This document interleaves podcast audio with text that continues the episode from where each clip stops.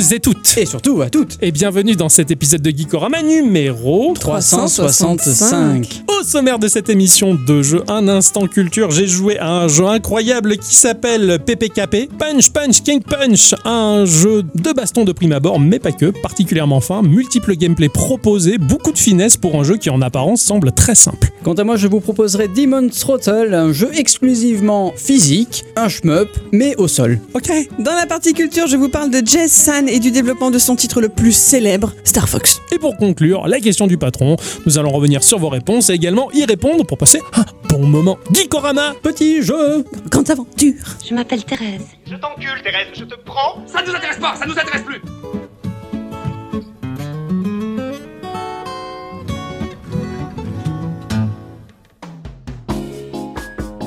Bonjour Bonjour mon cher Ixon. Bonjour. Bonjour ma chère Adi. Bonjour. Vous allez bien? Eh oui Voilà une manière très sobre de commencer. Tout à fait. Ouais, ça change de d'habitude et on va en rester là cette fois. Non, on mettra pas de bruit de paix. Ah, il y en a toujours un petit peu quelque part. C'est, on a toujours la boîte à bruit de paix, toujours, euh, toujours prête à, Ah oui, à tout être à fait. dégainée, hein, Eh, tout à fait, ouais, carrément. Perso, je préfère les boîtes à meux. Hein. Chacun les siennes. Bah justement, pour une fois, ça pourrait pas être une boîte à meux C'est moins drôle. Ah oui. Mon cher Ixon, Oui est-ce que tu as vu le jour cette semaine? Je sais pas trop. Le soleil vient de se lever. Moi, j'en ai rien à branler. Je vais jouer à Zelda toute la journée. C'est ça la semaine, hein Ouais, ouais, ouais, ouais, c'est Ouais. à peu près ça, ouais, c'est à peu près ça. Combien d'heures de jeu là Tu sais même plus. Je sais pas. Je, je sais pas parce que la Switch, elle veut pas me le dire. D'accord, Ah, elle, a, elle a honte elle-même. Je pense. mais, qu'est-ce qu'il fait là? Mais c'est un scandale Mais c'est vrai que je suis pas beaucoup sorti. Ouais, J'ai pas fait grand chose, mis à part jouer à Zelda. ouais. Donc du coup, je pense que je dois pas tarder à arriver sur les alentours des 30-35 heures. Il a fait une semaine de travail dans le jour. quoi. c'est Tout en travaillant un peu. Ah ouais. Ah bon? T'as travaillé une journée quand Ah même, oui, non? je, ouais, mais bon, oui. Ah ouais, Ouais. c'est ça. Donc il, il a fait 35 heures en 4 jours. C'est ça, à peu près. Bravo. C'est c'est ce qu'on fait dans- chez les fonctionnaires. hein. Ah ouais, tout à fait, tout à fait. C'est c'est bravo. Ça, je suis assez impressionné. Du coup, euh, balèque de- du reste de l'univers là. Euh, non, bah non, je vais pas jusque là quand même. Mais Bon, je sais euh, qu'il y a ton jeu de la semaine, Oui, mais voilà. ouais, ouais, ouais. Mais euh, non, non, non, je, bah, disons que ça fait 5 ans que j'attends, que je, je peux bien m'adonner à, clair. une semaine sur ce jeu quand Ah, même. ah non, j'ai pas dit le contraire, t'as tout à fait raison. Mais j'imagine que le reste du monde s'est effondré. euh, J'ai ouais. vu l'actualité du moment, euh, je, je- je le vois, hein, que tout le monde discute sur Discord, je vois tout le monde est vivant, je suis content. Après de là à participer. euh, si, je hein. suis venu deux fois. Oh, pardon. Mais quand on l'avait pris, ça répond pas. Alors, du coup, je m'en vais. Il est 2h du matin. C'est vrai. d'aller se coucher. Allô, il est 4 heures. Il y a quelqu'un? Allez vous faire foutre, je continue ma partie. Je comprends, je comprends, mais je comprends. Et c'est bon, ces moments-là dans la vie où tu te dis, allez, bah tiens, allez, je, je joue à plus que de raison. Mais je m'évade, il fait pas beau dehors. hein. Ah oui, je suis désolé, clair. mais dans Zelda, il fait euh, relativement beau. Donc, euh, t'en profites. Voilà, exactement. Et puis les petits bruits de pas de Link, là, clic, clic, clic, clic, clic, Ouais. j'aime bien, moi. Ah oui. Je l'ai fait bien aussi, t'as vu Euh, Imitateur de bruit de pas. Tout à fait. Ma chère bicyclette, Oui. qu'est-ce qu'on a fait nous pendant cette semaine? J'ai enlevé Zelda de son blister. Bravo Ouais. Stylé. Ah ouais. C'est chouette? Ah oui. Ouais, c'est bien. Oui. Cette espèce de liberté avec les, Après- les constructions rigolotes. Moi, j'ai quasiment rien vu. Oui, Donc, euh, je sais fait. pas, j'ai pas beaucoup joué. carrément. Voilà, Ouais, donc je pourrais pas en faire des caisses comme Monsieur Shrikson, je Non. peux pas dire. C'est sûr. Mais moi, je suis pas fan du système de construction, là, ça me. Ah ouais, ça, C'est le truc qui me plaît pas trop. toi, ça te perturbe à la Fortnite, tu vois. Ah ça. ouais, T'as non, du je- mal encore. Mm. Mais ça va venir, peut-être. Je sais Oh, pas. Alors, ça a une autre utilité que, que Fortnite. Je suis dé- là, là, par contre, c'est. Tu, tu verras au fur et à mesure que tu vas y jouer. J'avais du mal avec ça. Je me dis, putain, que, pourquoi ils mettent de la construction dans mon Zelda? Et en fait, tu te dis, ah oui, la map, elle est grande. C'est pas mal quand même d'aller un peu vite. Ah oui, oui. Et puis quand t'as des points un peu hauts à atteindre et que t'as pas assez d'endurance pour euh, te, pouvoir avoir un petit deltaplane pour, euh, pour y aller, c'est pas le mal. paravol, qu'est-ce qui me manque? J'arrête pas de faire le, le X là. Il- Chaque fois que je saute, je me vautre. Il arrive bientôt. Il arrive bientôt. Il y a des réflexes comme ça, c'est drôle. Ah, mais au début, ça m'a manqué aussi. Hein, Mais mais je euh, comprends. Ah, j'ai hâte de découvrir tout ça, moi, en tout cas, de mon côté, puisque j'ai le jeu, je l'ai lancé, j'ai joué 20 minutes, mais euh, ce cher Ixon, par le biais du podcast de la semaine dernière, eh ben, il m'a fortement donné envie de jouer à Cult of the Lamb, et c'est ce que j'ai fait majoritairement cette semaine. Ah oui. Voilà, j'ai joué à Cult of the Lamb et mon jeu de la semaine, bien entendu, qui était, je vais vous en parler après, une bizarrerie incroyable et très riche, mais oui, bah, essentiellement du Cult of the Lamb, et, euh, et c'est à peu près tout. hein. Ah ouais voilà, c'était pas mal, ouais, non, non, puisque j'ai plus passé de temps à, à gribouiller sur ma tablette, voilà, à faire crisser ce style en plastique sur ma feuille de papier en verre. Donc euh, voilà, c'était essentiellement ma semaine, et, mais j'ai très très très très très hâte de, de vous parler de mon jeu de la semaine tout à l'heure. Ah Voilà. oui. Avant de rentrer dans le vif du sujet, et nos chroniques respectives que nous avons travaillé cette semaine. Outre bien sûr la tempête de Zelda, hein, on va Mm. quand même faire un petit tour de table pour savoir si vous avez, à nos auditrices et nos auditeurs, des news à leur partager. Oui, s'il y a bien une licence qui continue son petit bonhomme de chemin, ben, c'est bien celle d'Astérix, hein, après son aventure en Irlande dans Astérix Obélix euh, XXL, le bélier d'Hibernie, en fin d'année dernière. Nos deux compères et leurs petits chiens vont faire leur retour en 2023 ben, dans nos consoles et PC. Et non, ce n'est pas du microïd, mais bien du Nacon. L'éditeur a ainsi signé un accord avec Jumpgate AB et les éditions euh, Albert René pour éditer et distribuer un certain Astérix et Obélix Heroes développé par Game Excite en Allemagne, à qui nous devons déjà Astérix et ses amis sur mobile et navigateur. Ce titre est prévu pour PC et Switch et d'autres consoles. Il sortira en septembre 2023, prenant la forme d'un jeu de cartes avec des mécaniques RPG où nous collectionnerons des Gaulois en vue de les faire affronter les Romains, le tout euh, agrémenté de défis et événements en se déplaçant sur une map interactive avec des, les lieux de la licence et une direction artistique correspondant à ce que nous connaissons de l'œuvre du Derzo. Et j'ai envie de dire que pourquoi pas avoir un Hearthstone avec des cartes de, d'Astérix Moi, c'est clair, ça peut pas, être très très pas. chouette. On n'a jamais vu du Astérix euh, traité de cette manière-là. Moi, ce qui me fait rigoler, hein, bon après, tant mieux pour nous, cela dit qu'Astérix continue à vivre parce que bah, le personnage est chouette et son univers aussi. Mais ce qui me fait marrer, c'est quand je vois la profusion de nouveautés que le Japon propose euh, au fil du temps par le biais des animés, des mangas, tout ça, et à quel point, bah, justement, euh, culturellement, c'est mis en avant et propulsé dans le monde entier. Et quand on voit qu'en France, on a qu'Astérix et on continue avec Alors- Astérix. Alors non, je suis désolé, au Japon, il y a très peu de choses qui sortent des frontières. Oui, et ce qui sortent et qui tombe chez nous, putain, c'est quand même énorme. Je Ah trouve ouais, donc bien il sûr. doit en avoir dix fois plus chez eux encore, ce qui nous fout encore plus la honte. On est mis à l'amende là. hein. Complètement. Mais tu sais, pour sortir le français de son petit univers, il faut, il en faut beaucoup. Il faut une guerre. J'avoue n'avoir plus rien suivi de la saga rocambolesque appelée rachat d'Activision Blizzard. C'est donc avec grande surprise que je suis tombé sur cette news concernant les nouvelles promesses faites par Microsoft pour s'attirer les bonnes grâces des autorités décisionnaires. La Commission européenne aurait donné récemment son feu vert pour que ce rachat ait enfin lieu. L'action n'est pas finie pour autant, hein, il manque encore l'aval d'autres États mondiaux, mais passons. Comment les Américains de chez Redmond s'y sont-ils pris pour séduire la vieille Europe? Eh bien en promettant qu'en cas de rachat fructueux, tous les jeux ActiBliz, consoles et PC seraient alors mis à disposition pendant 10 ans sur les plateformes de cloud gaming partenaires. Cela inclut donc le Game Pass, mais aussi le Nvidia GeForce Now ou encore le Boosteroid. Donc, World of Warcraft, jeu en accès libre, serait jouable sur le Game Pass sans avoir à payer un abonnement supplémentaire à Blizzard. Et là, ça devient fichtrement intéressant, mes amis, pour les personnes bien sûr qui doivent choisir entre quels abonnements garder à chaque fin de mois. Je ne sais pas si l'on pourra avoir plusieurs comptes Blizzard sur un seul compte Game Pass, ça me paraît un peu trop beau pour être vrai, mais laissez-moi rêver encore un peu en attendant d'en savoir plus.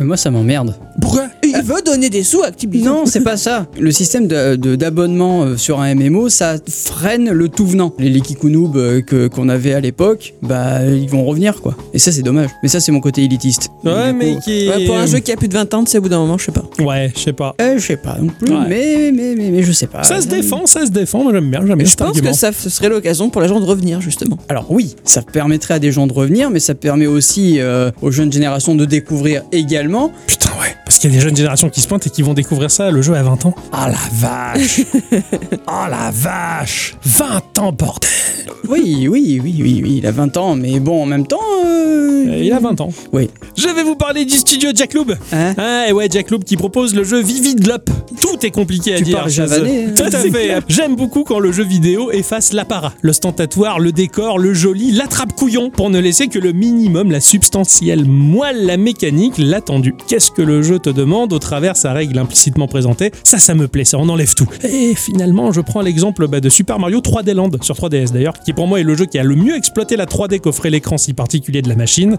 Une fois le jeu terminé, le New Game Plus se dévoilait et offrait un défi sacrément plus corsé que tout ce que le titre avait soumis à nos cerveaux jusque-là. Et j'adorais parce qu'il n'y avait aucun décor. C'était ultra schématique, il n'y avait pas de déco, il y avait juste le level sans la peinture, un peu comme bah, ce jeu présenté en news par Ixon la semaine dernière, très cartoon finalement. J'ai charrié, mais en vrai j'aime bien ça. Je reprends ne serait-ce que Final Fantasy Tactics qui place le level dans un diorama flottant sur un fond uniforme ou en mode bokeh tout simplement. Ou que dire de 13 Sentinel à Aegis qui lors des scènes de bataille ne propose que le strict minimum et tout ça fonctionne juste parfaitement. Ce style de jeu simplifié nous retire le sensationnel pour nous mettre face à la sobriété d'une situation digne de la vie de tous les jours, un peu comme un tacticien. Vividlop joue la carte de l'épurement pour ne garder que l'essentiel d'un jeu qui nous fait courir à toute allure sur toutes les les faces d'une pièce 3D biscornue suspendue dans le vide et damée. Le but sera de passer sur chaque case pour la remplir de notre couleur. Il faudra au minimum couvrir 80% de la surface pour valider le level sans tomber dans les pièges et user de tous les éléments mis à notre disposition par le gameplay comme des téléporteurs et autres outils complètement foufou. C'est fluide, c'est joli, c'est dynamique, c'est malin et particulièrement complexe dans l'avancée. Ça arrive sur Windows courant de l'année et ce truc est complètement dingue. Ah ouais? Ah ouais, ça a l'air hyper speed. T'as un damier sur une truc qui est dans le vide et tu vas en faire le tour et le but c'est de remplir ça de ta couleur le mieux possible D'accord. sans repasser sur les mêmes cases avec des pièges, des trucs complètement dingues. Ils en ont rien à foutre de la joliesse, des décors, du machin, du cel shading, des RTX, machin. on s'en fout, on joue. Ouais, oui, mais c'est l'importance en fait dans un jeu vidéo. Et ça a l'air stylé, ouais. Ah oui. Tout à fait. En plus des deux excellents jeux d'aventure développés par Tarsier Studio, la franchise Little Nightmare compte également un troisième titre réservé aux mobiles et aux tablettes sur iOS. Développé par Alike Studio, Very Little Nightmare est pour rappel une préquelle aux aventures de Six, personnage principal du premier jeu. Le titre est sorti cette semaine dans Apple Arcade, baptisé pour l'occasion Very Little Nightmare Plus, Mhm. et Bandai Namco en est l'éditeur. Dans ce jeu d'aventure et de réflexion, nous allons aider une fillette avec un imperméable jaune à s'échapper de la tanière, un manoir mystérieux rempli de dangers et de secrets. Le style artistique, les personnages et les objets en 2D font de ce jeu un mélange très joli, même si le jeu est assez horrifique. J'avais beaucoup Ouais. aimé le premier opus du jeu. Ouais. Le second était pas mal aussi, j'ai pas eu le temps de le finir. Et celui-là, s'il sort sur mobile, sur iOS, sur tablette, Ah yes, ça va être super. carrément. Le, le premier était effrayant. Ouais, complètement. Artistiquement hyper intéressant, mais vraiment effrayant. C'était un vrai cauchemar. Il y avait un côté onirique, horrifique. C'est bien, les mots sonnent pareil. Ouais, voilà. Et c'était vraiment magique. quoi. C'est ça. Je l'ai jamais fait. Par contre, j'ai vu des gens y jouer et c'était vraiment très, très, Ah. très, très bien. je l'avais commencé euh, une, une après-midi et je sais que j'avais eu du mal à le lâcher tellement j'avais Ouais. été absorbé par le jeu. Le gameplay est super bon. Non, donc, carrément, c'est une petite pépite assez chouette. Tiens, s'il y a quelque chose d'autre de nouveau qui arrive et qui pointe le bout de son nez dans cet univers. Ce 18 mai, Ed Boon, créateur de Mortal Kombat, a dévoilé le premier trailer Allez. du nouvel épisode de la saga. Ed Boon McMillan. oui, tout à fait, oui.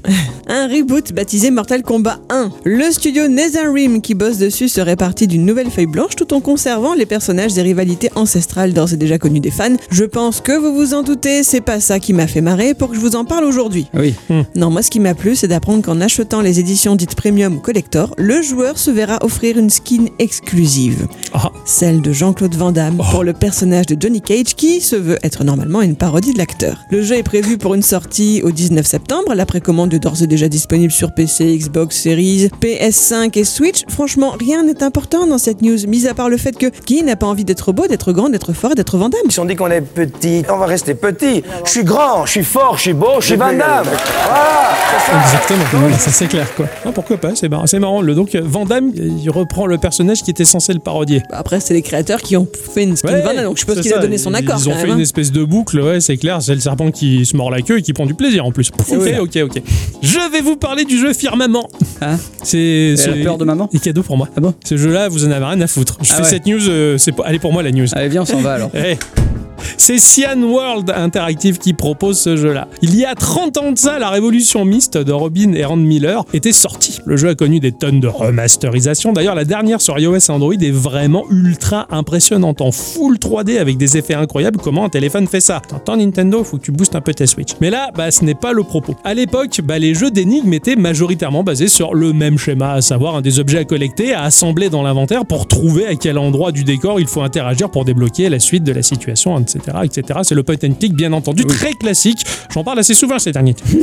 Alors bon, hein, il y avait les outils d'observation, de discussion, d'interaction, tu sais, le curseur de la souris qui se changeait en œil, en bouche, tout ça, c'était rigolo. Myst, en l'occurrence, lui, il brisait la routine de tous ces jeux car lui ne proposait aucun inventaire. La seule chose à faire, et tous et toutes savent très bien, quand on a parcouru Myst, quel plaisir c'était de prendre un carnet et de prendre des notes. Parce que c'est tout ce qu'on avait à faire, c'était prendre des notes. L'univers foisonné de détails dont certains, majoritairement même, ne servaient à rien de plus que de tisser le récit au travers son ambiance chargée d'éléments cohérents. Il fallait observer, noter et faire des liens entre tout plein de choses, des machines, des mécanismes, pour faire avancer l'intrigue incroyablement profonde, adulte, soutenue par une trilogie de bouquins vraiment notable. Merci Cyan Interactive d'avoir travaillé là-dessus et de nous avoir offert autant de réflexions. Malheureusement, bah, Cyan Interactive, il s'est un peu ramolli du bulbe et a mollement continué à faire avancer la saga. Bon, il y a eu Riven quand même qui était le fer de lance, parce que les frères ont travaillé ensemble sur le jeu, mais après ils ont lâché l'affaire et puis bon, on a vu Myst Exile qui poussait le concept graphique un peu plus loin mais qui était un peu trop fantasque. Puis bon, ça manquait du génie des deux frères, on va dire. Mais cette année, le studio Cyan arrive avec quelque chose de tout nouveau. Firmament, il est leur dernier bébé et il est question d'un jeu d'énigmes, mais au moteur graphique qui déboîte la gueule, c'est incroyable. Putain, j'en ai pris plein les yeux. On se retrouve propulsé dans un monde abandonné. Nous allons traverser trois royaumes dont l'ambiance est globalement steampunk, un caractéristique de ce que le studio met en place depuis ses débuts. Ça a l'air fou, riche et surtout, ben, je me demande si les énigmes proposées sont aussi malines et bloquantes que Mystery Even, hein, sur lesquelles j'ai passé des années au bas mot pour les résoudre. Voilà, pour en venir à bout. Je vais garder un œil là-dessus et dès que ça sort, je vais le choper d'une manière ou d'une autre. Vraiment, c'était Ah ouais. magnifique. C'est pas la pièce qui met,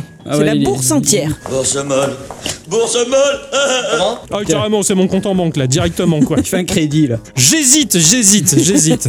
Euh, bah oui, les enfants, c'est ainsi que se conclut ce petit tour de table et Ah que oui. nous allons rentrer dans le vif du sujet et que je vais vous parler de ce à quoi j'ai joué cette semaine. Ah ouais. Tout. Ouais. Nous tout. Cette semaine, j'ai joué à un jeu qui s'appelle PPKP. Pardon. Punch Punch Kick Punch. Ah oui, oui, le fameux. C'est ça. Je me rappelais d'ailleurs cette chanson que l'on avait dans ce jeu de hip-hop qui s'appelait Par rapport à ce rappeur. Here we go now, kick punch block.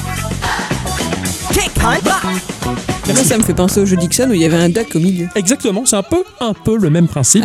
C'est sorti sur iOS et Android à 0 euros. C'est un free-to-play, mais si vous souscrivez euh, pour quelques poignées d'euros à la formule arcade de chez Apple, eh bien on l'a en version plus, c'est-à-dire sans publicité et avec un petit peu de contenu supplémentaire. Mais globalement, les expériences restent les mêmes, surtout quand on met la pièce pour faire péter les publicités. Ça a été édité et développé par Toshiro Apps, un studio japonais qui offre de petites expériences sur mobile, dont un jeu qui s'appelle Super Quest, qui est un crawler JRPG aux allures des vieux Dragon Quest. Je me suis dit, je veux ça. Malheureusement, je sais pas lire le japonais. Ah, c'est dommage. C'est presque un miracle que ce titre-là, en l'occurrence, soit sorti chez nous et en français, s'il vous plaît. Ah ouais. Ah ouais. Alors que tout suit son cours sur Terre, tout va bien, et bien, euh, au-dessus d'une ville, du jour au lendemain, une brèche dimensionnelle s'ouvre et un très très très très méchant déverse une pluie de connards chutis qui cassent tout. Ah ouais. Point barre, c'est comme ça que ça débute. Donc tu tapes des extraterrestres. Exactement, ou des, des gens de notre dimension. Nous allons donc euh, nettoyer la ville, hein, parce que euh, on en a marre de ces bandes de racailles. On va passer le karcher. Mais qui c'est qui a écrit ça sur mon carnet? Bref. Ce jeu, c'est un ovni. C'est un ovni qui propose un, qui propose des gameplays, des gameplays différents. Comment ça, des gameplays Ouais, il y a plusieurs jeux en un seul. C'est tu choisis Non, tu vas voir. C'est simple, efficace et ça marche très bien. Le hub du jeu va être le centre-ville. Euh, on va le reconstruire parce qu'il est tout cassé par les méchants. Ah ouais. Euh, il est tout défoncé. Il y a stri- six structures notables, à commencer par notre maison. Lorsque l'on va dans notre maison, il y a la fiche de personnage, avec le level global de notre personnage, nos PV, notre attaque et notre défense. Notre argent également, et aussi les diams qui sont la monnaie rare du jeu. Et les matériaux qui vont nous permettre de réparer le reste de la ville en les collectant, à savoir des vis, des lingots et des bobines. Voilà. Ah, là, il faut pas faire réparo. Non, pas du tout. Là, Ouais. c'est tu, tu fais tout à la main. Voilà. En plus, dans ta maison, eh ben, tu peux regarder la télé. La télé qui t'apprend euh, comment marche le jeu. Si tu vas dans tel bâtiment, il peut se passer ça, mais en mode film, série, tu vois. Ah oui, d'accord.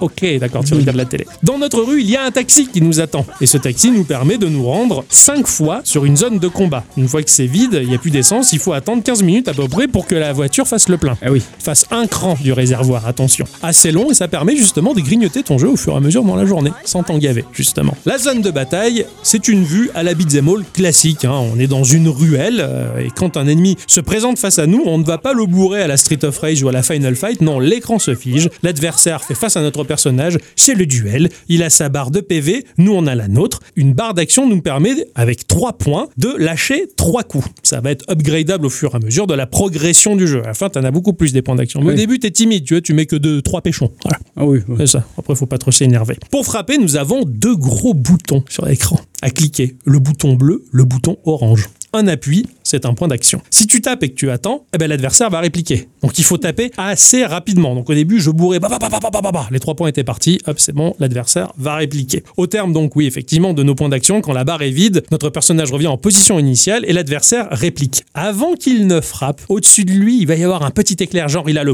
le réflexe, ah tu vois. Le petit éclair est bleu ou le petit éclair peut être orange. Ça va nous indiquer sur quel bouton appuyer pour parer son coup. Ah, Ça, c'est malin. Dans tous les cas, on va perdre des PV. On en perd moins si on part avec la bonne couleur. Il va frapper bleu, tu appuies bleu, il fait bouclier comme ça, paf, tu vas perdre 2, 3 PV. En l'occurrence, si tu gourdes de boutons, tu perds 10, 15 PV, tu vois, donc il faut faire gaffe. Mais dans tous les cas, bah, tu morphes, parce que bah, se défendre, euh, ça fait bobo quand même. Eh oui. Quand on va presser la touche à l'instant où le mob va frapper, à la frame près, on ne bloque pas. On prend zéro dégâts, on part le coup. On chope le personnage, on y fait une technique et on lui renvoie le coup, on fait une contre-attaque. D'accord, t'as un pari, d'accord. c'est à la frame près. Et c'est super tendax. Donc, il va frapper orange. J'attends la fraction de seconde où son pied ou son poing me frôle la gueule pour appuyer sur le bouton et le parer. Et les movesets sont incroyables. Mm. Mais dignes des films de Kung Fu. Le personnage, il va lui choper la jambe, il fait une roulade, une tortification, bim, balayette, tout ça, rac, coup de ciseau en arrière, quoi. C'était excellent. Mais cela dit, on est libre de bourriner n'importe quel des deux boutons pour frapper notre personnage. hein. Tu peux faire bleu, bleu, orange. Et tu vas voir que les PV que tu arraches à ton adversaire sont différents selon le bouton employé.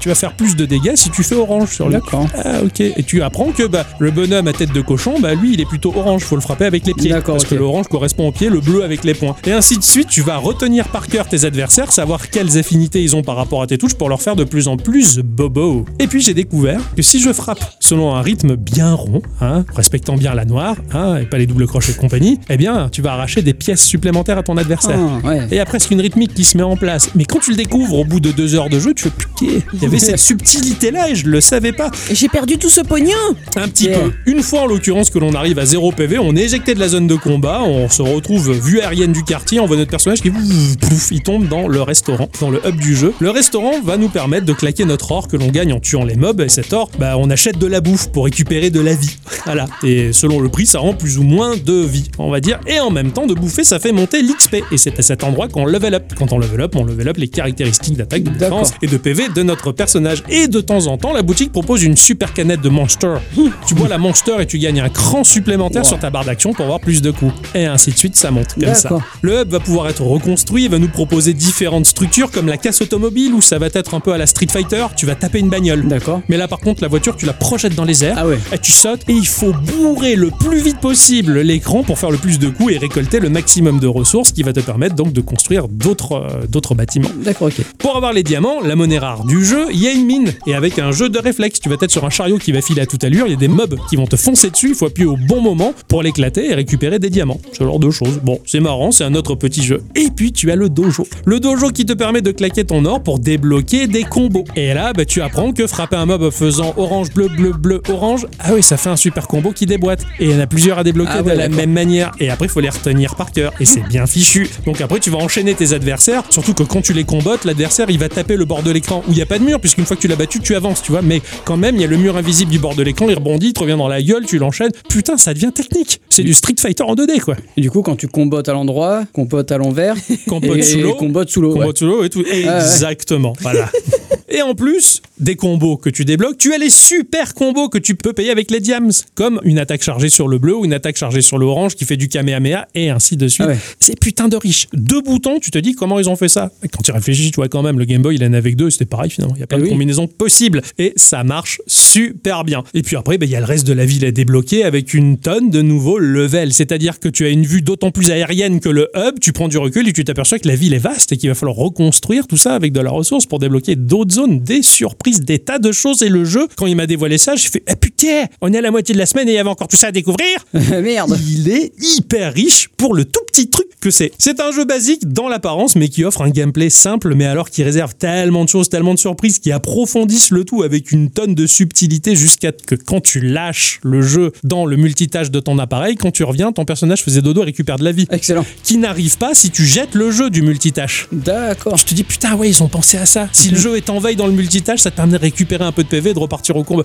Incroyable, ils ont pensé à tout Ah, c'est finalement. T'as possibilité de la- d'abuser de ça ou euh? Ouais, Ah ouais, d'accord. Tu peux abuser si tu laisses ton jeu en veille toute la journée, ton personnage il est full vie. Ok. Il n'y a pas une limite au bout d'un moment. Non, je l'ai retrouvé full vie alors que j'étais euh, presque à 0 PV, j'ai testé. Du coup, ça met un peu de temps avant qu'il récupère du PV. Ah oui, ça met Euh, beaucoup voilà, plus oui. de temps. Mieux vaut crever et aller dépenser tes sous. Ça va plus vite. Mais en soi, pour éviter de tout claquer, bah, tu peux laisser Ouais. le jeu en veille la journée C'est parce que une tu joues pas. quoi. C'est une option. Mais de penser à ça, putain, c'est excellent quoi. C'est du pixel art qui emprunte une patte graphique proche des studios Technos de Yoshihisa Kishimoto, duquel j'avais parlé dans l'épisode 320 de Geekorama avec la série des jeux Neketsu. Tu vois, Mhm, bah, tout ce qui était les doubles dragons, euh, en tout cas au Japon, par le reskinage européen en l'occurrence. Les environnements sont très variés et proches de la production 8 bits de l'époque, avec un respect non pas d'une technique, mais plutôt de l'aura si particulière du Japon au travers ce filtre pixel 8 bits qu'il nous proposait. Il y avait une magie dans ces jeux. Un truc qui aujourd'hui on fait comme, mais c'était pas exactement comme ça à cette époque. Ce jeu-là, oui, par contre, il transpire l'état d'esprit de cette époque-là.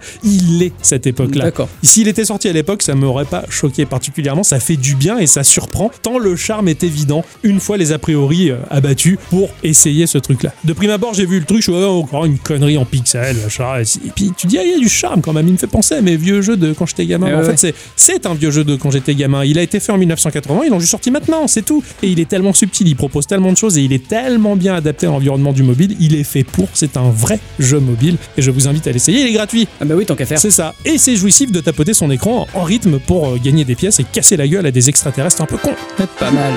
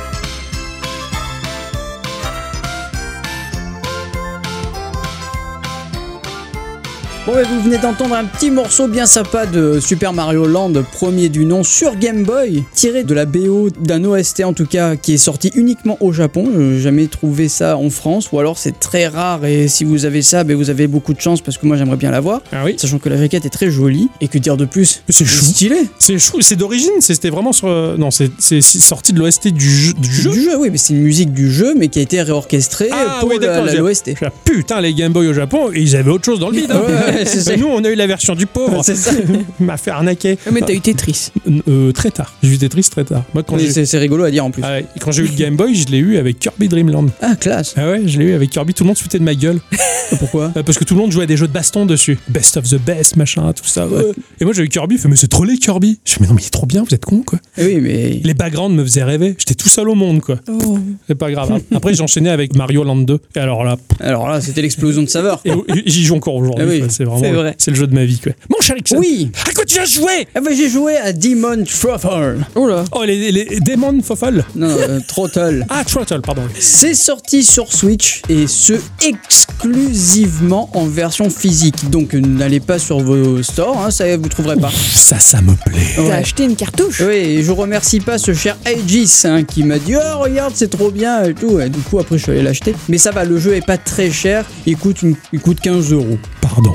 Parenthèse, je vais aller faire coucou à Edgis parce qu'il était parti un peu fâché, moi un peu con. Et puis, euh, pardon, je vais venir te faire coucou après que t'aies écouté ça, chutis.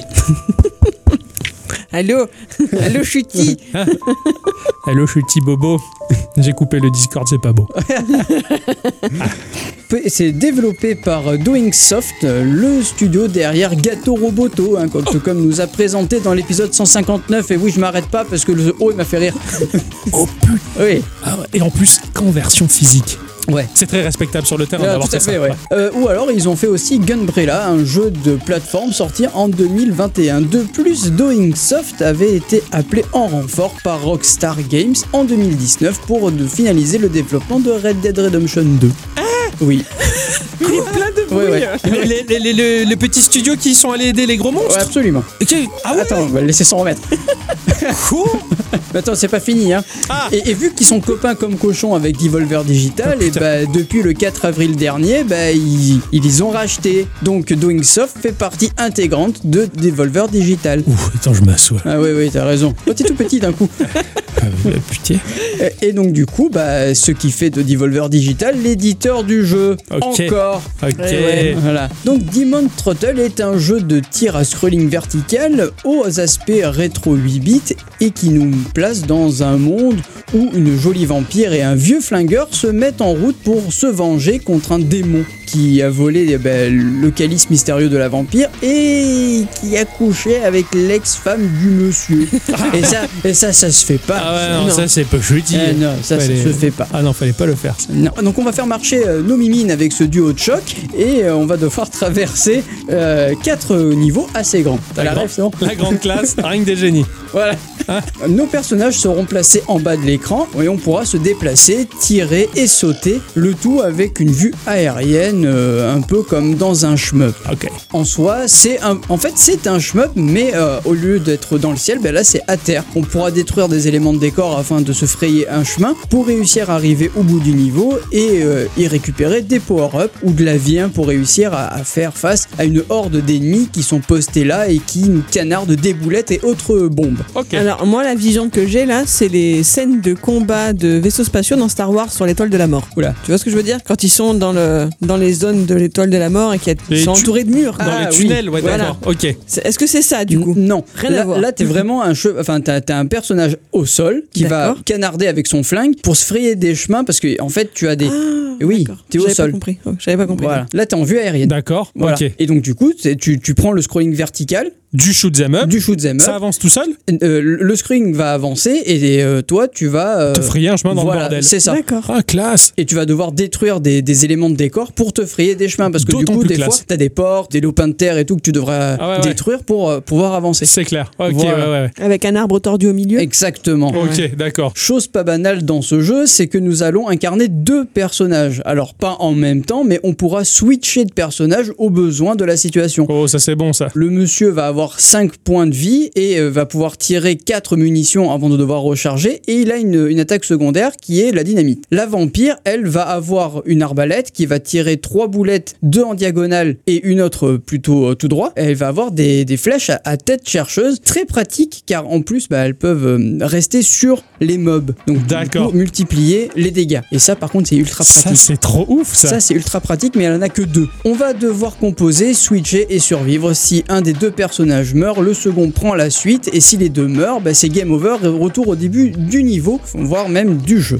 Ok. C'est juste pas simple du tout. Dans les niveaux, on trouvera au détour d'un élément de décor détruit un passage, euh, un niveau bonus, si on peut appeler ça un niveau bonus, car en fait c'est un niveau dans le niveau. Ok. Donc tu vas avoir, euh, tu vas rentrer dans une espèce de grotte, tu vas avancer, tu vas détruire des mobs, et puis tu vas arriver au bout, il y a un autre boss qui lui va te permettre de remplir le calice de la vampire Mhm. et d'accomplir aussi la mission à 100%. Ok, d'accord. Donc t'es une mission dans la mission. Ouais, Et c'est assez rigolo d'ailleurs. sympa ça, ça fait inception des niveaux quoi. Mais le problème, c'est qu'après, tu vas reprendre Le bah, niveau de base, d'où tu viens, ouais. Voilà, et jusqu'à arriver jusqu'au vrai boss. Donc il Ok. faut pas perdre de personnage, garder de la vie. Enfin, t'as toute une gestion ouais. de ça. Enfin, c'est assez compliqué. Et, et- et en fait, t'as un petit défi. Ouais. Et ça, c'est ça, ça, c'est ça, c'est cool. J'aime beaucoup la fonction de switcher d'un personnage à l'autre. Alors, ça m'a rappelé un jeu sur Game Boy qui s'appelle Mercenary Force, qui est incroyable, que je te conseille parce que ça fait penser à ça. Là, t'es sur un scrolling horizontal, hein, je vais vite, hein, mais t'as quatre personnages en même temps. Et un tu composes ton équipe de quatre personnages parmi un choix divers et varié dont les attaques sont en mode shoot 'em up si tu veux, et tu dois faire survivre tes quatre personnages dans une foule de bordel. On est à pied hein, et ça court Ouais. automatiquement selon le scrolling, ça canarde et tu dois éviter de te prendre des coups de Enfin, il est très dur, mais il est génial, Mercenary Force. Et là, ça m'a un peu évoqué ça, si tu veux. Le fait d'être au sol à pied avec un scrolling automatique, oh là là, que du bonheur. Ben ouais, c'est un peu ça, ouais. Je t'emprunterai la cartouche. Pas de soucis.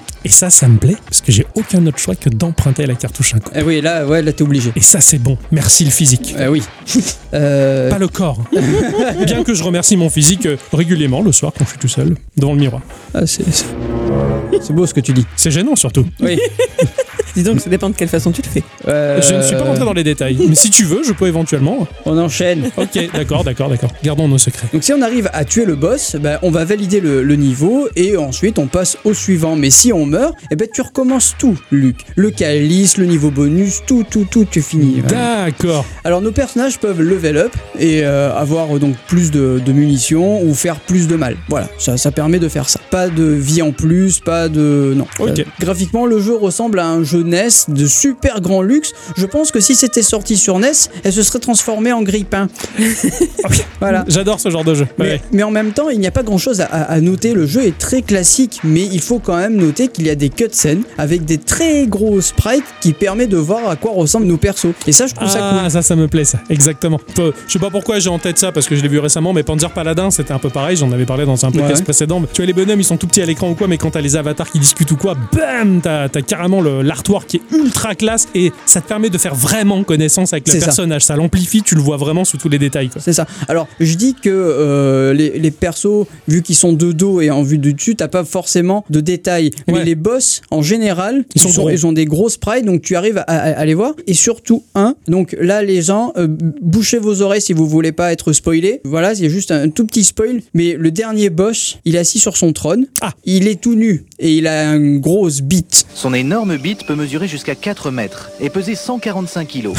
qui est, qui est floutée façon hentai. Oh, et j'ai trouvé classe. ça rigolo super comme détail, tu Ah vois. non, non, ça c'est ça, c'est très bien. Ça. Voilà. C'est très rare les jeux où il y a de l'habitat. Voilà, c'est- et là vous pouvez euh, déboucher Huit, hein. les oreilles, c'est bon. 8, 8 bits. 8 bits. Ouais, ouais, 8 bits. Ouais, Et parce que c'est. NES. Pe- petite parenthèse là-dessus, j'ai regardé une vidéo de Lina qui parle des années 90. Et il y a un petit gamin qui rêve de s'acheter la PlayStation. Ah putain. Elle est à 2000 balles, la PlayStation, francs, hein, francs de Ouais, l'époque, hein. Et il ouvre sa petite tirelire qu'on dirait un petit coffre de banque minuscule et il a 60 francs. Non, Oh, merde. Il est un peu dégoûté. Et le journaliste, il lui demande, mais elle fait quoi de mieux, euh, la PlayStation? Et lui, c'est pas trop, tu sais, c'est un gamin, il fait, bah, euh, la vitesse de jeu, je crois que c'est à 80 bits. Qu'est-ce qu'elle a de particulier celle-là? C'est une console euh, 60 bits ou 80 bits. Hein quoi? 60 bits ou 80 bits. C'est quoi? C'est euh, comment? Le niveau de jeu, quoi, la vitesse de jeu. c'est trop mimi, quoi. c'est- voilà, ça m'a fait, ça m'a fait craquer, quoi. Il est adopté et tout. Hein. Ah, carrément, Ah ouais, parce ouais, qu'il a pas grandi depuis Ah l'époque. bah hein. Comprends. je comprends. Alors il y a un autre détail sympa, mais cette fois il n'y a pas de spoil, donc euh, vous pouvez euh, écouter euh, sans problème. Euh, vu que l'écran de jeu il est en 4 tiers, en fait tu vas pouvoir avoir des décors de côté. Mmh, Au lieu d'avoir deux grosses bandes noires sur Ouais. les côtés qui seraient moches, bah là en fait ils ont décidé de mettre des petits décors. Donc tu as euh, soit des petits rideaux rouges de théâtre, ou alors tu as une espèce de damier avec plusieurs couleurs. J'aime bien ça. Enfin, c'est toujours un peu sympa, ça me fait penser à ce que fait euh, RetroArch ou certains émulateurs. pour, Ouais, c'est ça, ouais, ouais, sur la Recallbox, effectivement, Voilà, ouais. selon le format de- du truc, t'as effectivement l'encadrement qui est autour et qui fait très très bien, ça, ça rend bien. Ça. Et tu, au début, tu fais, oh, l'écran il est tronqué, mais en fait, tu l'oublies, tu l'intègres et ça se passe drôlement bien, dis donc. Exactement, exactement. Et là, ça marche plutôt bien et je trouve ça euh, rigolo. Ouais. Le niveau de l'OST, c'est de la chiptune façon NES, mais elle est aussi un peu plus évoluée car il y a bien plus de canaux. T'as des percussions et t'as pas de signal qui est annulé si jamais t'as un autre bruit. Ouais, ouais. Comparé aux trois pistes, aux trois pauvres pistes de la NES, Voilà, qui déjà ça. beaucoup, ouais, carrément. Mais là, c'est vraiment quali de ouf. T'as des vrais thèmes avec des voix digitalisées pour certaines phases de jeu. Et ça, je J'adore. trouve ça ouf. Ah ouais, j'adore. Et le digitalisé à l'ancienne, genre le son un peu pérave. C'est ça, Ah, exactement. J'adore, putain. Ouais. Typique des salles d'arcade, d'ailleurs, ce son-là, que je trouve super. Enfin, ah non, j'adore, j'adore, très fan. Alors ouais, le jeu il est, il est assez dur, ça demande de recommencer encore et encore, mais on y arrive et, ça,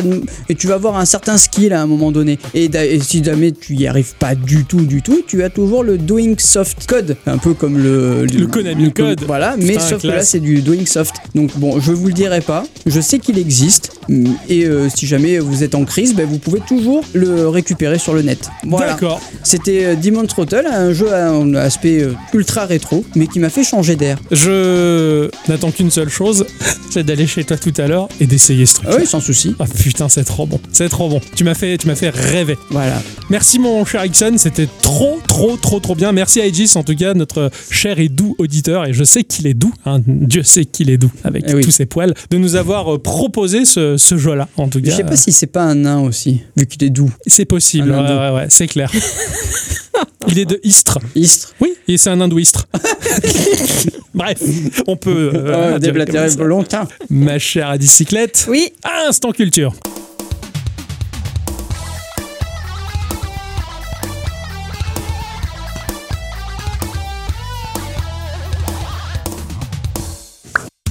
mes chers amis, cette semaine, j'ai décidé de faire plaisir à mon époux. Et d'enfin lui parler de ce dont il Ah. me réclame depuis si longtemps. La série de jeux vidéo Star Fox. Je dis la série, mais en fait non, c'est le premier du nom. Star Fox. Ouais, tout à fait. Ouais, ouais, ouais. C'est parti, notre histoire commence à une bien triste époque. Le petit Tixon n'existait pas Eh encore. merde. Putain, c'était triste. Nous sommes en 1988. Mm. À cette époque, la NES, célébrissime console de Nintendo, peine à s'implanter au Royaume-Uni, contrairement au reste du monde. Cela n'a pas démotivé un certain Jez San de se lancer sur ce marché avec sa société de développement de jeux vidéo. Jeremy Elliott, dit Jez San, est né le 29 mars en 1966. Son premier contact avec l'informatique remonterait aux années 70 après avoir joué à un jeu vidéo de donjon multijoueur, ce que l'on appelait à l'époque un MUD. Yes. C'était de magnifiques jeux textuels. C'est ça. La plupart du temps. Rien à voir. Tout à lire. Incroyable. Paye ton roman. Tout à imaginer. C'est ça. et les livres dont vous êtes le héros sont un Sur peu ce genre-là, mais voilà, sur ordinateur. Magique. En 1978, alors qu'il a 12 ans, son père lui offre un TRS 80 et en moins d'un an, le jeune Jez aurait appris en autodidacte les langages d'assemblage pour plusieurs microprocesseurs, puis s'est intéressé au développement de jeux vidéo. Quatre ans plus tard, en 1982, et alors qu'il est encore à l'école, il fonde sa société Argonaut Software. Une petite idée d'où ce nom lui est venu. Il a vu Jason contre les Argonautes. Exactement, c'est un jeu de mots sur son nom, Ji-san, et l'histoire de Jason et les Argonautes. Jason étant celui qui est parti à la recherche de la célèbre Arche de Noé. Toison d'or. Ah ouais. Ah oui, oui, c'est clair. Oui, oui, elle était elle- celle qui, qui avait la toison. Enfin, Voilà. Pour prouver sa valeur à l'oncle qui lui avait volé le trône dont il était le légitime héritier, et les Argonautes étant ses fidèles compagnons dans cette quête. Ils doivent ce nom à celui du navire qui les transportait, que c'était l'Argo, et ça signifiait rapide. alors, faut que je crois que tu m'as fait, tu m'as permis de faire un lien incroyable. Ah ouais? J'attends de faire ce lien depuis les années 80. Gamin, mon père et moi, on avait vu la bande-annonce d'un film. C'était Jason euh, quelque chose. Je me, ra- je me rappelais que de ça. Et je savais pas que c'était les Argonautes. Ce film, il avait l'air délirant. Un peu à la, le type qui a la tronçonneuse au bout de la main, là. Euh, H, qui a, qui a la, qui a pas, la main coupée, il a une tronçonneuse. il est ultra connu, ce film-là. Ah merde. Ok, d'accord. Vous l'avez pas, cette culture Hein Oh, Non, je le généralement, les mecs avec des tronçonneuses, tu sais, moi, je regarde pas. Et moi, les films, non. je Putain, sais et pas. avec le Necronomicon, tout ça. Enfin, je dis ça comme un gros hérétique et qui ne connaît rien, alors que la majorité de nos, nos auditeurs vont m'envoyer des choux et des patates. Euh, et donc, c'était un film un peu dans ce genre-là, avec beaucoup d'humour. Le mec défonçait des hordes de squelettes euh, animés avec des filets. C'était incroyable et à crever de rire. Cette Un film des années 60 Non, un film probablement ou 70-80. D'accord, parce qu'il y a un film Jason et les Argonautes qui date des 63. Ouais, je sais, mais c'était pas lui. Voilà, c'était pas lui. C'est bon? Je sais pas, moi, hein, j'attends. Bah oui, oui bah, je- je- tu m'as fait le lien. Je pense que c'était Jason contre les Argonautes. Mais pas contre, ils sont potes. Ah ouais? Bah oui, Bah- c'est ses potes. Dans le film, en tout cas, et c'était contre, je crois. Il a rien compris. Ah oui, c'est c'est un vague souvenir. J'essaie de faire des liens pour essayer de retrouver absolument ce putain de film D'accord. depuis les années 80. ok. Oui, Je vais chercher hein. je vais chercher maintenant. Oui, oui.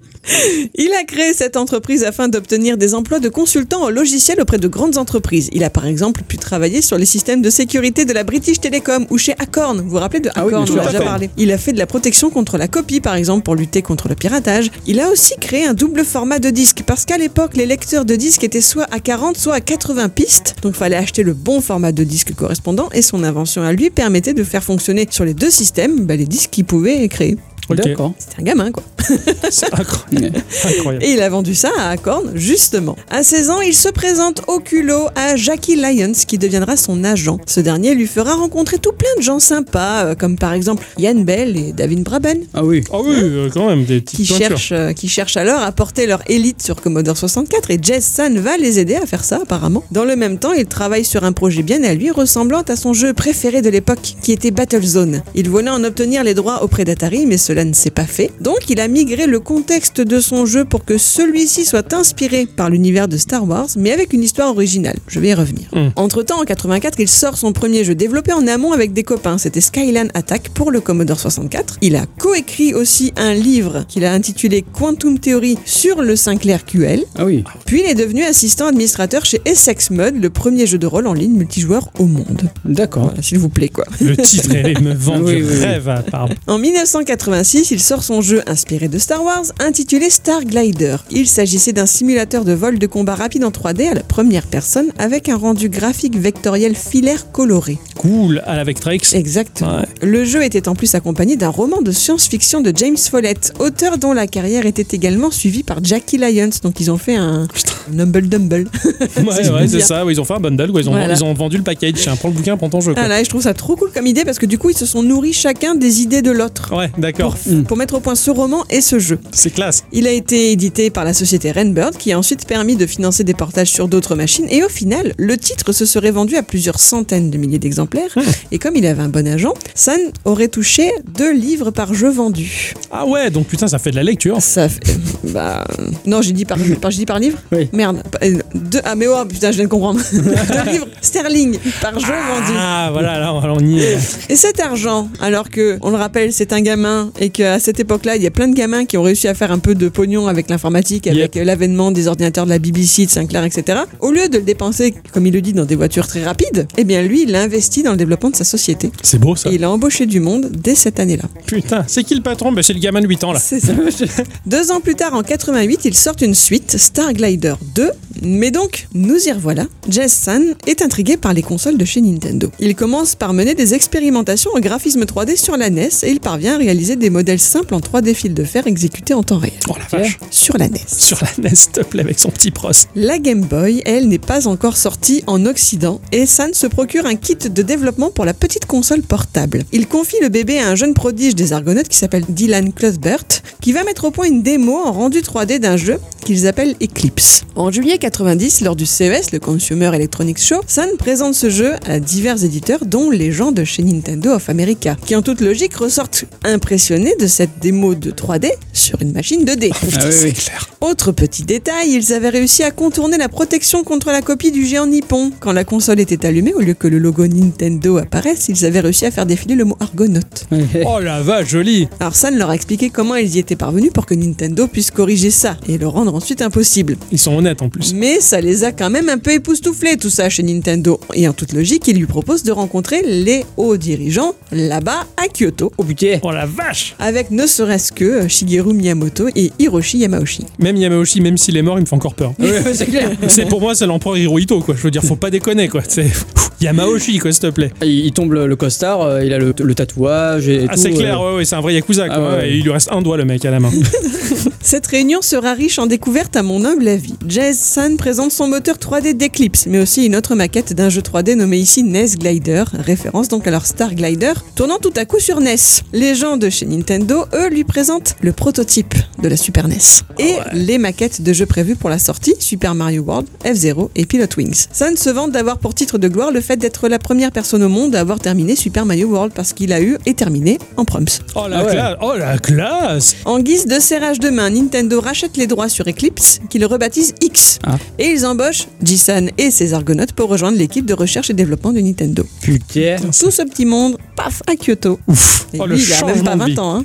Oh, le mec, il a même pas 20 ans, ouais. Ah, c'est classe. Ce changement de vie incroyable. Vont s'en suivre quelques mois intenses de travail. L'équipe travaillant à la fois sur le projet Game Boyesque X et sur le NES Glider à transposer sur Super Nintendo du coup. Mm. Le premier, c'est Clutchbird qui en a pris les rênes. Nintendo l'a forcé, lui et son équipe d'Argonautes, à réécrire entièrement le moteur 3D à cause de la découverte d'un bug le rendant injouable sur certaines Game Boy. Ouais. Donc ça n'a pas été évident, mais voilà, X est sorti le 29 mai 1992 au Japon, mais la sortie américaine rebaptisée Lunar Chase a elle été annulée. Sous prétexte que Nintendo America trouvait qu'un jeu à la première personne en 3D sur une petite console destinée aux enfants c'était une mauvaise idée. Ah. Heureusement pour les fans d'aujourd'hui, une image ROM officielle de la traduction anglaise complète de Lunar Chase a été découverte lors d'une fuite de données Nintendo 2020 et une traduction de fans presque terminée a également été mise mise en ligne le jour même de la fuite de la traduction officielle en anglais. Un truc de ouf. Donc on peut le trouver. Ouais, il faut que j'aille chercher ce ROM. Mm, mm. Je veux absolument tester ce truc. Jetson lui s'attaque donc à NES Glider. Rapidement, il explique à Nintendo, il est un peu fait de l'esbrouf quoi, tu vois, Ouais. Bah, que sa démo, elle pourra jamais dépasser ce stade en l'état parce qu'il utilise tout le potentiel de la console. Elle va là encore se transformer en grille-pain. Eh oui, Eh oui. Il demande l'autorisation de créer du matériel sur mesure pour augmenter les capacités graphiques de la console. Et même s'il n'a jamais fait de hardware de sa vie, à part éventuellement le coût des disques 40 et 80 pistes, les Nippons décident de lui faire confiance, le finançant à hauteur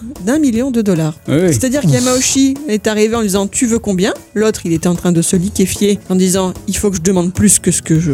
Eh oui, j'ai besoin, ouais. Voilà, donc je crois qu'il lui a demandé un truc du genre 2 millions en pensant lui n'en avoir qu'un. Yamauchi lui aurait donné 2 millions. J'ai trouvé des, des sources euh, Contradictoires, contradictoires. ouais, donc on va dire peut-être qu'il a eu finalement 2 millions et sans, sans discuter rien, il lui a tendu limite le chèque et le Ouais. gamin il s'est dit merde, j'aurais dû lui en demander 10. Eh oui, oui, c'est clair que. Oh la vache.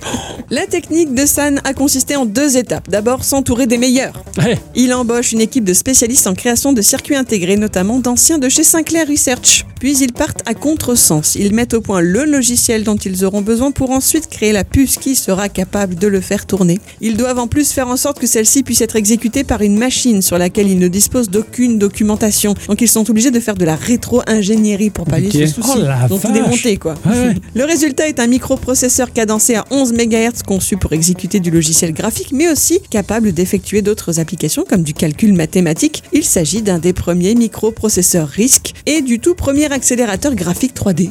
Mais putain. Le prototype est ainsi 40 fois plus rapide que la bibliothèque graphique de la Super Nintendo. Sa puissance est telle que l'intégralité du jeu, graphisme, physique et même gameplay est calculée grâce à elle, amenant les concepteurs à plaisanter sur le fait que la console est juste un boîtier d'alimentation pour la puce. Eh bah ouais, en fait. Est-ce que vous connaissez le petit nom qu'il lui donne à cette puce? Le Super Graphics C'est pas tout à fait ça. D'accord. À la base, c'est la Mathematical Argonaut Rotation and Input Output. Oh, Ah. C'est la classe. Que l'on peut raccourcir en Mario. Ah, Oh, ah la classe. Mais non. Eh ouais. Mais putain, c'est des génies. Bon, par contre, Nintendo, il la rebaptise la Super FX parce qu'ils sont moins funny. Ok. Ah oui. Ouais, Et donc, cette puce est insérée dans la cartouche. incroyable. Est-ce que tu te rends compte Est-ce que tu te rends compte le kiff de Jerry Lawson à ce moment? Ah bah oui, j'imagine. Monsieur a inventé la cartouche. Eux, ils l'ont transcendé. C'est incroyable de détourner le matériel. Aujourd'hui, ça se voit plus. Ah si Ah bon? Ah bah bien sûr que si, avec Mais- les Français qui ont mis une cartouche Wi-Fi, une, Bah, c'est ça. une- une puce Ah oui, Wi-Fi oui, dans la non, non, cartouche. Mais dans la grande distribution, je veux dire, sans parler des indés. Enfin, c'est un truc qu'on voit jamais aujourd'hui. La- la- déjà que la cartouche disparaît, il n'y a plus que Nintendo qui en font. Ouais, d'accord. En fait, non, c'est pour ça que ça n'existe plus. Au final, et je suis dégoûté. Mais l'idée est incroyable. Je veux dire, de se dire, ah bah tiens, on va déporter le matériel, on va le foutre dans la cartouche, dans le support. Ouais. Je dis, au final, c'est incroyable. Je, moi, je, je trouve ça fabuleux. Il y a de la, il y a de la poésie là-dedans. quoi. Ah ouais, quand t'es amoureux du matériel, hein. Donc, l'étape hardware, c'est fait. Reste à s'occuper du jeu maintenant. Et là encore, ce sera pas de tout repos, je vous préviens tout de suite.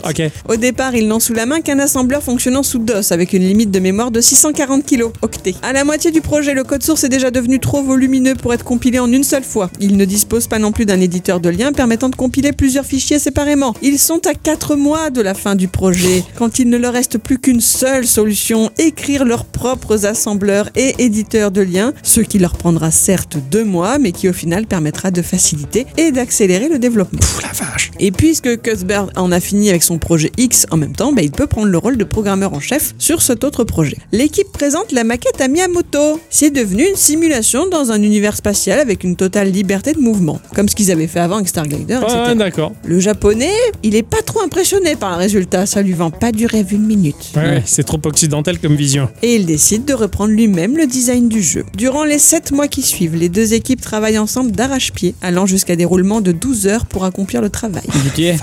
En gros, le travail d'équipe a réellement été donnant-donnant pour les deux studios. Jess San a littéralement tenu une salle de classe chez Nintendo pour leur apprendre à créer de la 3D, tandis qu'Argonaut apprenait à incorporer des personnages, des histoires. Ils ne savaient pas bien faire ça auparavant parce qu'ils étaient une entreprise plus largement axée sur la technologie, là où Eh oui. Nintendo est plus largement axée sur la créativité. Mm. Et du coup, les deux se sont très bien entendus. Incroyable. Ils se sont apportés mutuellement des choses. C'est beau. Et c'est la première fois qu'un studio avait été à ce point-là intégrés à une équipe de Nintendo. Autant Nintendo avait déjà bossé avec Rare, Oui, mais ils étaient quand même plus indépendants. ouais, Ils étaient plus à part. Alors que là, c'est vraiment la fusion de Ouais. deux équipes, et en plus de deux équipes d'horizons différents, aux ça. esprits différents. C'est quand même très classe. ouais. Le projet adopte alors un système de jeu plus arcade et les mouvements sont limités à un chemin prédéfini. Ces deux caractéristiques sont inspirées par d'autres jeux, notamment Starblade et Solvalou, magnifique ce nom, publié en 91 par Namco et présent dans les salles d'arcade à cette époque. Shigeru Miyamoto supervise le travail durant l'essentiel du projet. C'est un personnage qui aura énormément plu à Jason. Il explique qu'il était là dans les réunions avec sa guitare.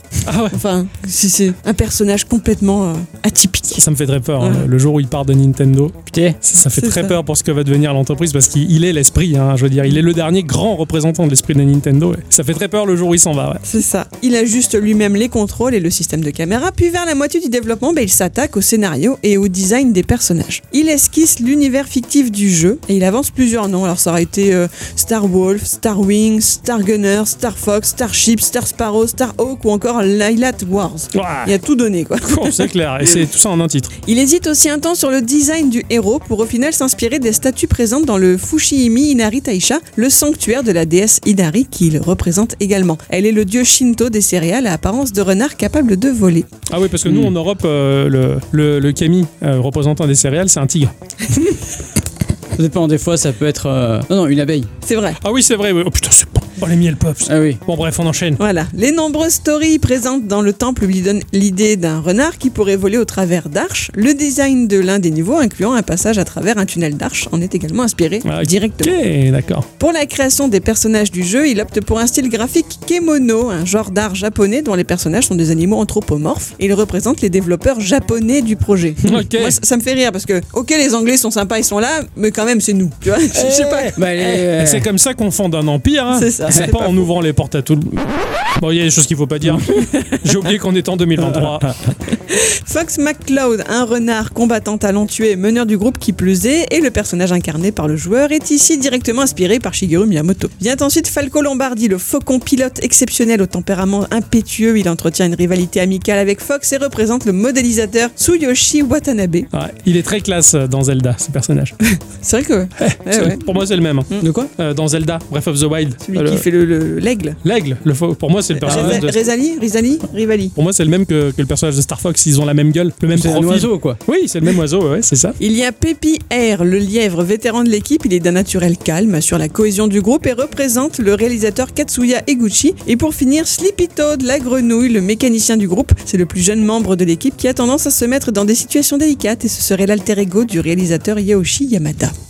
Ce sont également les programmeurs qui prêtent leur voix aux personnages. Celles-ci sont traitées pour faire croire à des voix extraterrestres. Excellent. Excellent, c'est trop bien. L'histoire du jeu est centrée sur cette joyeuse équipe animale et leur combat contre des armées spéciales d'un très très méchant empereur. Intitulé Star Fox au Japon et aux États-Unis, Star Wing par chez nous, le jeu sortira entre fin février et début juin 93. Est-ce que vous savez pourquoi chez nous son nom est différent? Starwing Hmm. Je sais pas du tout. Parce qu'il y avait en Allemagne une société baptisée Starvox. Or, le V se prononce F là-bas, ce qui aurait pu porter à confusion. Starvox Ah ouais, Le truc d'accord. pour nettoyer les vitres Je sais pas. Il me semble que c'est ça. Oh putain, c'est ouf. Ils utilisent des nacelles. Des quoi Des nacelles. Euh, Pourquoi faire Eh ben pour faire des vitres Ah oui, oui. oui. Le jeu rencontre un important succès critique et commercial. hein. Il est encensé par la presse spécialisée car ses réalisations techniques est saisissante et son système de jeu très qualitatif pour l'époque. Aujourd'hui, ne nous mentons pas, ça a plutôt mal vieilli. De quoi Star Fox Oui. Mais non. Si tu n'as pas la nostalgie du titre, Mais c'est vrai. de l'époque, Je sais, je sais pas. Ça va pas trop te faire lever les poils. Je sais pas quoi en penser. Enfin, pour moi, c'est toute une question de recontextualisation. J'adore le rétro gaming, non pas parce que je suis forcément nostalgique de cette époque, c'est pas ça. C'est surtout de me dire, avec les machines de cette capacité, ils ont fait ça. Et Eh moi, c'est ça qui me plaît. Donc, c'est- c'est pas de la nostalgie, c'est juste de la technique pour moi. Et j'ai jamais joué à Star Fox. Je l'ai vu à son époque, j'ai jamais joué. Je l'ai découvert là par le biais de l'émulation, surtout par le biais de l'émulation de la Super NES dans la Switch. Mm. Ah, j'étais fasciné. Il me manque juste un peu de FPS supplémentaire pour que ça soit très agréable à jouer. C'est tout ce qui me manque. Mais franchement, aujourd'hui, ça me met une claque. Je me dis, la machine de l'époque a fait ça, quoi. Avec son petit pros. Du coup, je reviens sur un des noms de, de- de Star Fox. T'as parlé de Light War tout à l'heure. Mm. Mais c'est l'opus 64 qui s'appelle ça. comme ça. Ouais, Exactement. Il a repris après. Oui. d'accord. Il s'écoulera néanmoins à plus de 4 millions d'exemplaires, ce qui en fait la dixième plus grosse vente sur Super Nintendo, Oh la vache. qui connaîtra plusieurs suites, dont la dernière remonte tout juste à 2016. Mais aucune ne sera plus l'œuvre des Argonautes. Ils Eh ont oui. été euh, mis de côté. Ah Ouais, oui. sympa. Il y a même ça. Rare qui s'en est mêlé. Ah ouais. Parce qu'il y a une des suites, c'est rares qu'il a fait. D'accord, ok, ouais. Suite à cette aventure nippone, les Britanniques conçoivent à nouveau des puces informatiques pour d'autres sociétés de jeux vidéo, mais qui malheureusement n'aboutiront pas. Il y a eu par exemple cette machine de chez Philips qui avait pour nom de code la Greenpeace, mais pas la, pas la paix, tu vois, la pièce. Ah, ok. Une plateforme s'appelant Vegi Magic pour Apple et Toshiba. Waouh Ou encore ce système de réalité virtuelle mis au point par Hasbro, le Matriarch. La société sortira très frustrée de ces expériences avec la sensation d'être utilisée comme expert en 3D pour qu'au final rien n'aboutisse. C'est terrible. En 95, la société est scindée en deux. D'un côté, il y a ATL pour Argonaut Technology Limited et de l'autre ASL pour Argonaut Software Limited. Ils ont choisi de rester indépendants, vraiment refusant apparemment plusieurs offres de rachat. Malheureusement, l'histoire ne finit pas très bien. ATL est devenu ARC, une nouvelle société indépendante. Je ne sais pas si elle est toujours active d'une manière ou d'une autre. ASL est devenu Argonaut Games en 99 mais finira liquidé après moult péripéties Mhm. en 2007. Ouais, d'accord. Jason, de son côté, a travaillé majoritairement en tant qu'investisseur. Après, il a participé entre autres à la fondation d'une nouvelle société qui s'est spécialisée dans le poker en ligne et qui se serait laissé aller à la fin des années 2010, ainsi qu'une autre qui développerait et éditerait à partir de 2008 des applications mobiles pour iPhone et BlackBerry, s'il vous plaît. Oh.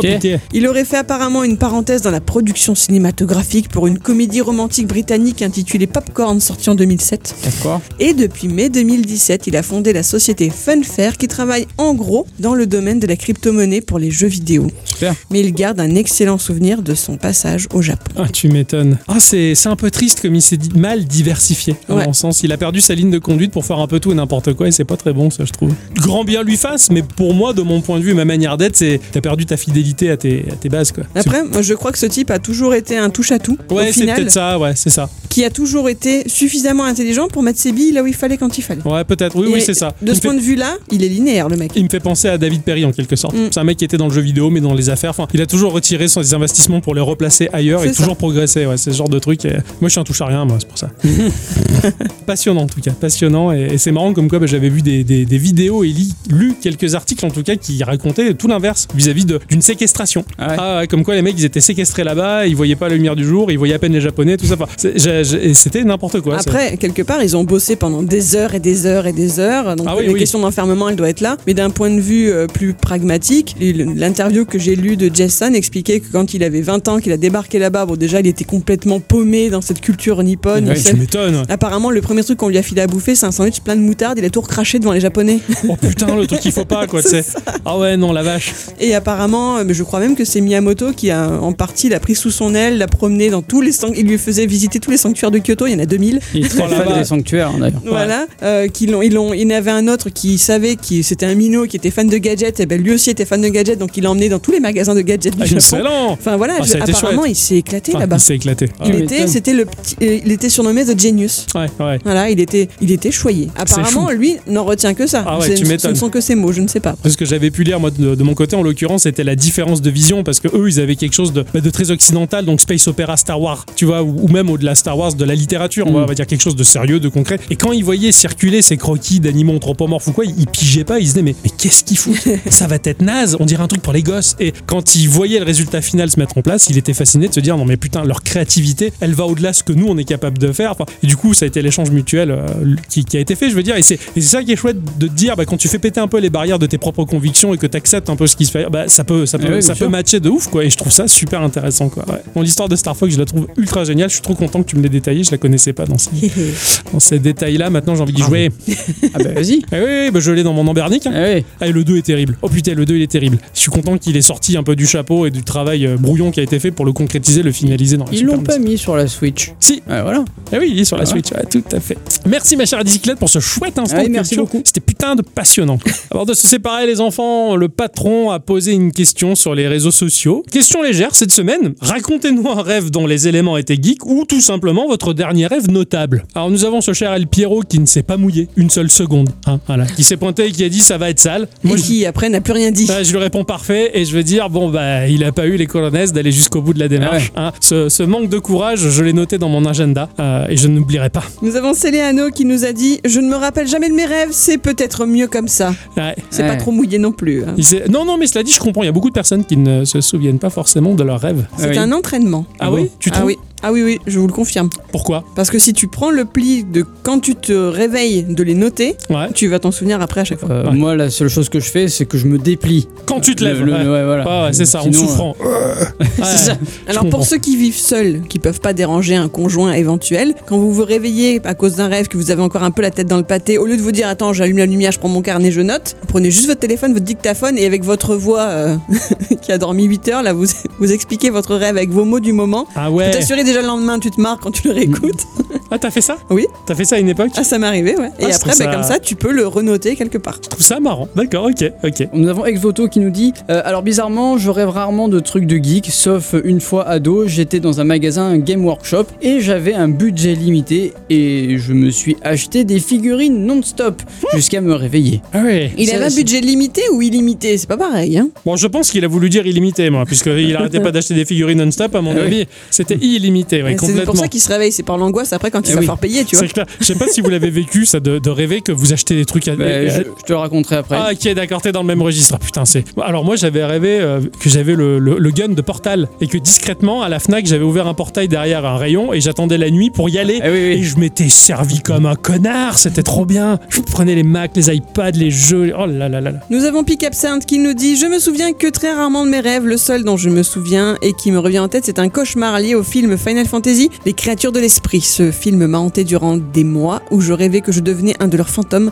Brrr, j'en ai encore des frissons. c'est pas chou Euh, ouais, moi, c'est juste le film qui m'a fait des- faire des cauchemars. ah ouais? C'était le ah oui quel Final Fantasy c'était? C'est euh, le premier film Final Fantasy qui, est, qui est sorti. Ah, en image de Mais à synthèse l'époque, j'étais gamin et j'avais détesté, mais détesté de ouf. ah ouais Et maintenant, il est incroyable et en fait, maintenant, il, je me dis qu'il est incroyable, Ah oui. rien que par technologiquement parlant. ce il est- il qu'ils ont. Ouais. fait c'était oui c'était une héroïne en fait euh, qui vivait dans ce monde Ouais, c'est ça. Ouais, ouais, je m'en rappelle.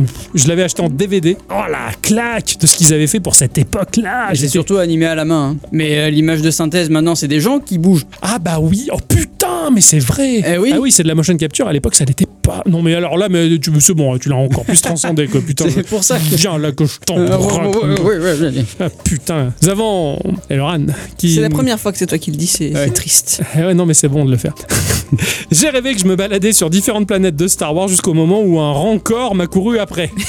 C'est pas Ouais. très beau ça. hein. C'est pas très beau. Moi, j'étais fasciné par le Rancor dans le, le premier Star Wars, parce que c'était, c'était une bestiole euh, animée manuellement, le Rancor, Mhm. et ça rendait trop bien. Gamin, je me chiais de cette bête qui faisait bien euh, 8-9 mètres de haut. Là, c'était terrorisant. C'est vrai. Ouais. Ah, Et quand il y en a plus, il y en a toujours encore. Mais c'est ce que j'allais dire. À chaque fois que tu le vois, tu dis quoi Oh, rancor Rancor ouais, ouais, c'est que le début, d'accord, d'accord.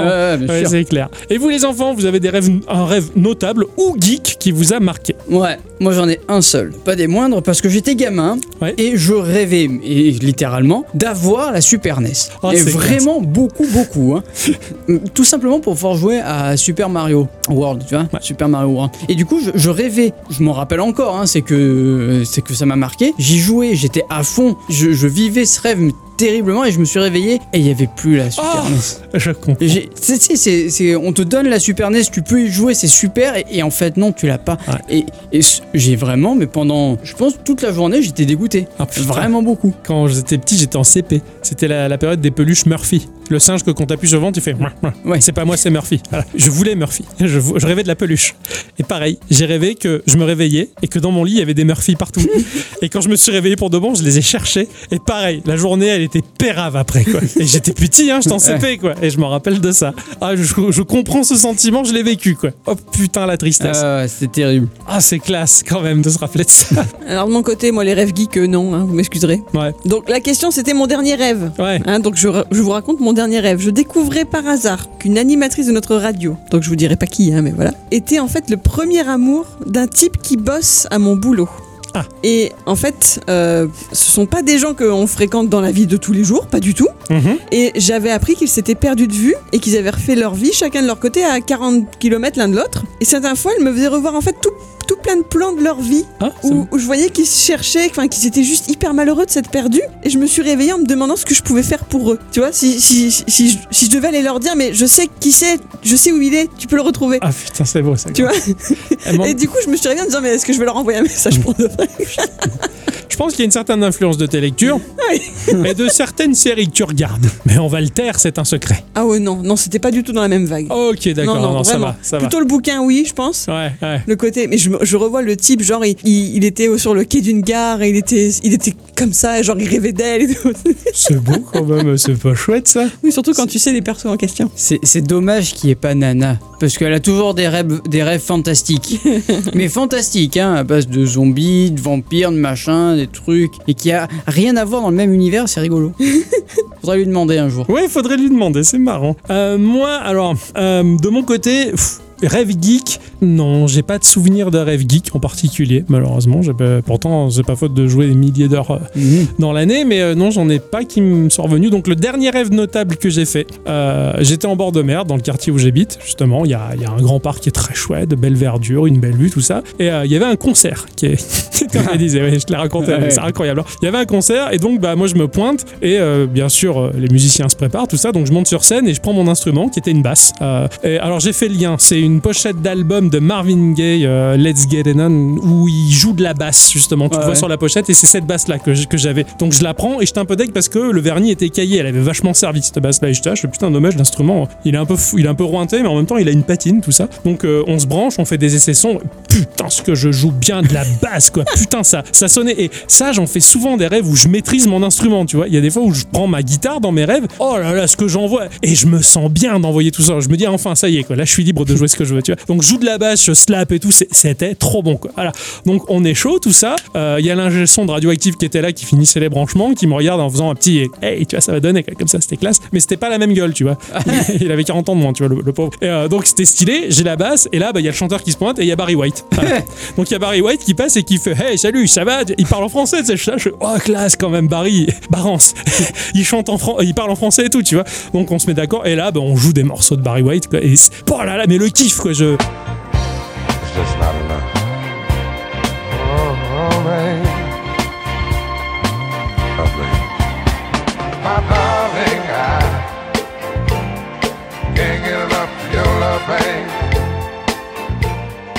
je me suis jamais autant lâché sur scène parce que j'y suis jamais allé.